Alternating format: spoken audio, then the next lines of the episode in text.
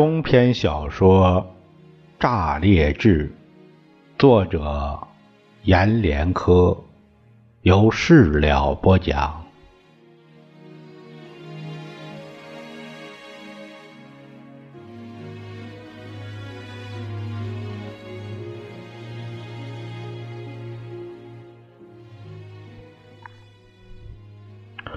回到炸裂那一天。欢迎的热闹过去后，意外让明耀知道自己离开军队是错了一桩大事情。年轻的炸裂城和年轻的县长孔明亮，在一片忙碌的繁华中，给明耀很多比军营的欢送更是隆重的欢迎和意外。虽然炸裂的欢迎。没有军队欢送他时那么多的荣耀和鲜花、掌声和彩旗，和县里的报纸、电视、广播都把他转业归来的消息作为头条报道了。电视台还从他下了火车开始，直到他被簇拥着走进家门和母亲拥抱，做了现场直播和报道。所有县长的下属都知道，县长的弟弟从军队回来了，都要安排请他吃饭和请他到自己的局里部委去工作。每个局长和部长都是那样凿凿锵锵的话：“工作任你挑，你想当副局长你就说一声；就是想干正职，我可以把局长位置让给你。”县长的秘书替县长给他弟弟安排的县城各单位的宴请单长达十五页。如果明耀一日三餐都在外面吃，每餐满足一个单位的吃请愿，他需要半年零五天。明耀是傍晚回到家的。一到家，县长二哥就给他打了电话，说：“欢迎归来，县里啊工作太忙，你只能在晚上才能回来跟我谈一谈。”二嫂传话来说，她正守着儿子坐月子，不能从家里出门，但请三弟有空一定到他家里坐坐。明要。是在借口去二嫂家里坐坐，去了炸裂大街上，他提了一兜立功的证章做礼品，去了粉香给他说的那个工作的地方。可到了那儿，他才知道，那儿不是粉香说的什么文化有限公司分公司，而是正在建筑的一幢楼的大工地。脚手架的钢管森林一样举在半空。他问人家：“原来那儿的文化公司搬到哪儿去了？”工地上的人说：“那儿从来没有什么文化公司和有限分公司，也就是有几家洗脚屋和理发店，有几十上百专上夜班的姑娘们。”他想。把总是捏在手里被汗浸湿的粉香的照片给人看，可又因为那照片是全裸照，不能拿出来。捏在手里就像捏着一伸手就要流走的一泡水。于是就问那临街经营的，听没听说有个叫粉香的人，长得什么样，爱穿什么样裙子和上衣？那儿的人说没有见过，没听说过叫粉香的人。说你说的这个人，该不会是先前娱乐城的小姐吧？那里的小姐都爱给自己取名叫粉香、小红、甜甜。人们就用异样的目光盯着明耀看，像明耀是个被抓了现行的嫖客那样。也就从炸裂的主街重又惆怅的回到炸裂老街去，不信自己会找不到那粉香姑娘。可人说小姐那话，却又总是轰鸣响在耳边，喉咙总有一根或几根刺儿。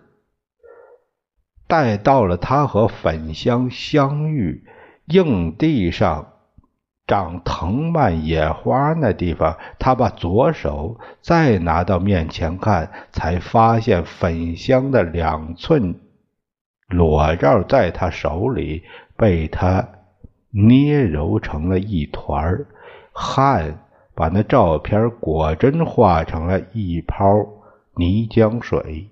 他的手一伸。那团带彩的水就从他的手缝流走了，只留下一些颜色染在他的手掌上。就在这一刻，他隐隐感觉到他错了一桩事，他把一场梦当成真的发生了，是那个叫粉香的姑娘让他做了一个梦。可他错以为事情千真万确。晚饭间，他咬着嘴唇回到家，母亲亲自在灶房为他烧了他在外面吃不到的家乡菜：雪里红炒肉、小鸡儿炖蘑菇，还有冬天开花的大棚韭菜炒鸡蛋和凉拌冬黄瓜。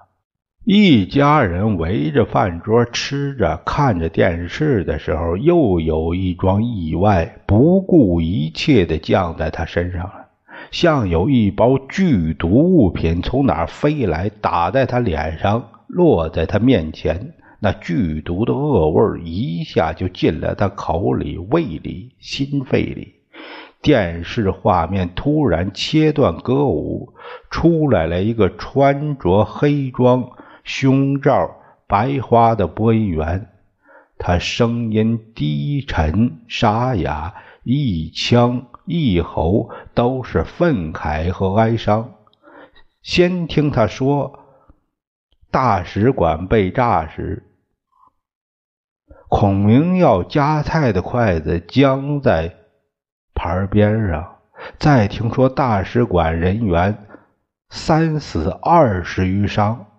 他把嚼在嘴里的鸡肉吐在桌上，到最后，播音员说：“是可忍，孰不可忍”的谴责评论时，孔明要忽地从桌前站起来，对母亲和他的兄弟说：“战争爆发了，我该回军营了。”大哥明光望望他，又望望电视机，指着电视画屏说：“快看，快看，这是我们学校的学生在跳舞。”四弟明辉朝电视望过去，他看见有两头黄牛正在山脉的田地里犁着地。因为太阳火热，那老牛累得吐着舌头，有粘液从他口里流出来。而满头白发的牛把式扶着犁柄，擦着汗水，肩头上晒起的薄皮像蝉翼一样在飘着和挂着。哎呀，也不让牛停下来喝些水。明辉抱怨的。说着，把目光收回来，又自言自语的说：“该跟二哥说一声，给的农民下发一台拖拉机。”然后就和大哥一道，看见三哥明耀在慌忙的整着他的行李，脱掉身上的便衣，换着他提回来的军装。他动作极快，三下五除二把军装穿在身上，把军鞋摆在面前，蹬进去，弯腰系了鞋带儿，戴上军帽。端菜进来的母亲问他：“明耀，吃饭你去哪儿啊？”“要打大仗了。”明耀认真的对着母亲和弟兄们说：“我当兵多少年，等的就是这天。”一家人都盯着他。看着他穿好衣服，把武装带系在腰间，又朝脱掉的灰色便装和一双黑亮的尖头皮鞋，踢了一脚，正准备提着行李出门的时候，摆在沙发头的电话突然响起来，铃声如枪。丢下行李，跑过去抓住电话，听了两句，就对耳机里吼：“你他妈的是什么鸟局长？现在国难当头，要打大仗了，你还在讨论明天吃啥、想喝啥？”他吼着，又听到耳机里说了一句啥，说话的声音变低了，可语气更狠了。我孔明啊，现在不听你解释。等战争结束了，只要我不死，我如果不设法把你在后方吃喝玩乐局长撤下来，我这辈子就不姓孔，还会开枪自杀在县城的广场。说着，他扣了电话，重新提起行囊，就半跑半走的从饭桌的角上冲到院子里。母亲在他身后追着喊：“明耀，你回来！你去哪儿啊？”大哥追上来，一把抓住他胳膊，夺下他的行李，挡在他面前，喊着问：“你已经转业了，你知道吗？你不知道吗？转业了。”还又提醒他：“你的军装上连领章帽徽都没有，你看不出来是不是？”说着。抓起他一只手，放在他那已经荒空一片的衣领上。孔明耀的手一下僵在了衣领上，人就呆在了院落里。这时候，他终于知道，他彻底错了一桩什么事儿，死死咬着嘴唇，就像咬住了一个叫粉香的人的手指头。从西边飘过来的一抹夕阳里，有染色的长发如红纱一样在他眼前摆动着。而那时从门外回来准备入窝的老母鸡，带着它的儿女们一路走来，一路都是咕咕咕的唱，一群的碎步和舞蹈一模样。当那群鸡从他面前快要过去时，他忽然弯腰抓起一只，甩在地上。看着那只小鸡在他面前哆嗦几下，一声没叫就死了。而面前领着儿女队伍的老母鸡，依旧不慌不忙地朝着鸡窝哼着小曲儿。入窝时，他蹲在地上。哀哀嚎嚎的哭起来。国家危难，我咋就在这个时候退伍了？我咋就在国家危难的时候离开部队呢？泪从他捂着脸的手缝流出来，像崖上的泉水从山的缝里挤出来。不一会儿。就在地上湿了半领席似的一大片，让他的牛皮厚底军用战靴全都泡在了他泪水里。就是这一晚，一家人看着电视，各自看到自己的节目了。明耀不再去想那梦里遇到的名叫粉香的姑娘了。他从睡下的床上重又爬起来，穿好衣服，系好鞋子，从炸裂的老街走到县城新建的广场上，看着那座新起的北方城郭在空寂的夜里灯火通明。大街上有几个匆匆走着的行客和爬楼山脉的农民们。他们趁着夜静，用牛车、马车和人拉的板车，拉着城建的红砖、石头和各样的建筑材料，穿过广场，朝四面八方都是建筑工地的哪个方向走过去。有牛有马在广场和大街上拉屎，他们停下车来，把那屎便用脚推着铲到准备好的一个便袋里，保持着广场的洁净和神圣。明耀站在广场一角上，望着那些过往的牛车、马车和开着拖拉机的农民们。看一会儿，他朝一个在地上用手抓着马粪的农民走过去，到他面前站一会儿，看那赶着马车往城里运砖的是个年轻人，年龄和他差不多，穿了又脏又烂的黑棉袄，头上戴着露出棉絮的皮绒帽，他便问人家：“砖往哪运呢？”那人抬头望着他的脸，露出模糊傲然的笑。说不定这县城还会变成大城市，要用的基砖，一个山脉的粘土都不够烧。要打仗，你去当兵吗？日子比以前好得多，我家也盖瓦房了。站在灯光下，看着那山似的一车砖。和那吐着满鼻热气的马，最后明耀把目光落在那人有些得意的怪脸上。你知道我们大使馆被美国炸了吗？运一车砖就等于种一个月的地。国家富了，真的不是以前那个国家了。要招你当兵，你去不去？我小学没毕业，只只能干着陶力的活明耀让那个小学没毕业的赶着马车走了。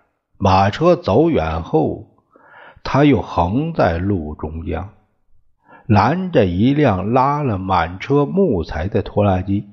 拖拉机在夜空。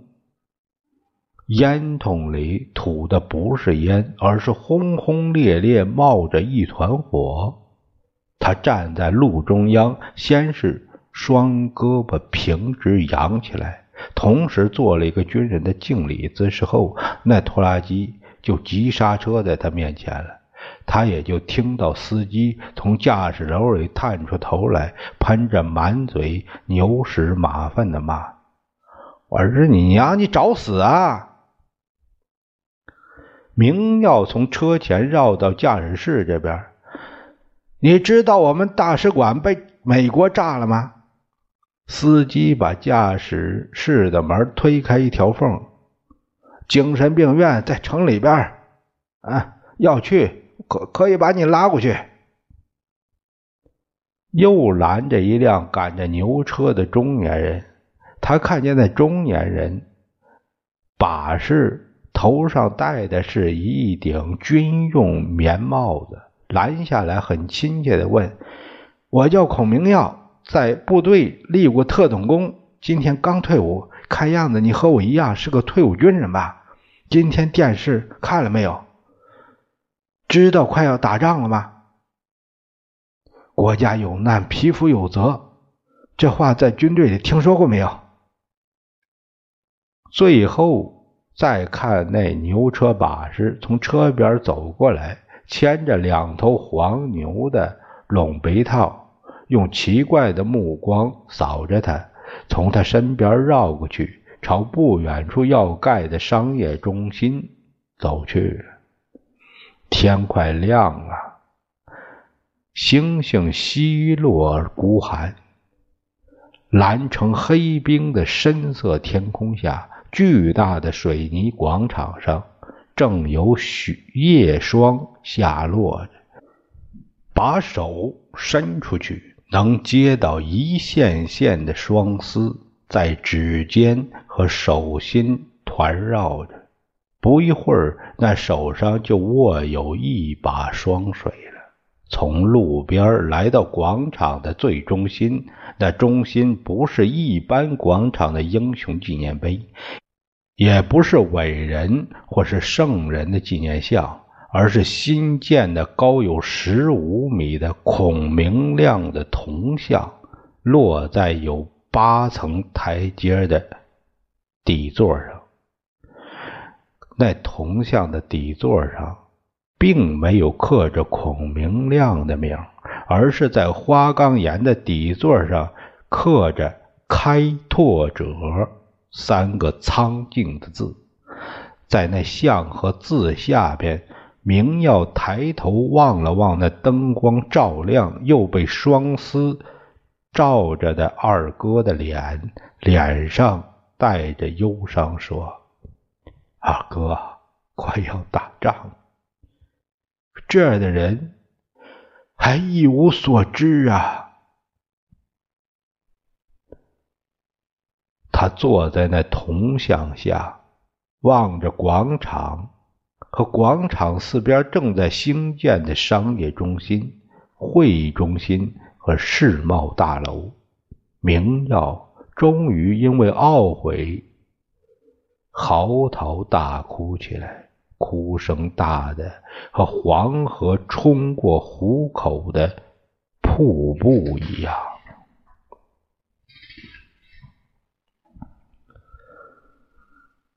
第二天的早晨，月还悬着顶，太阳却出来了。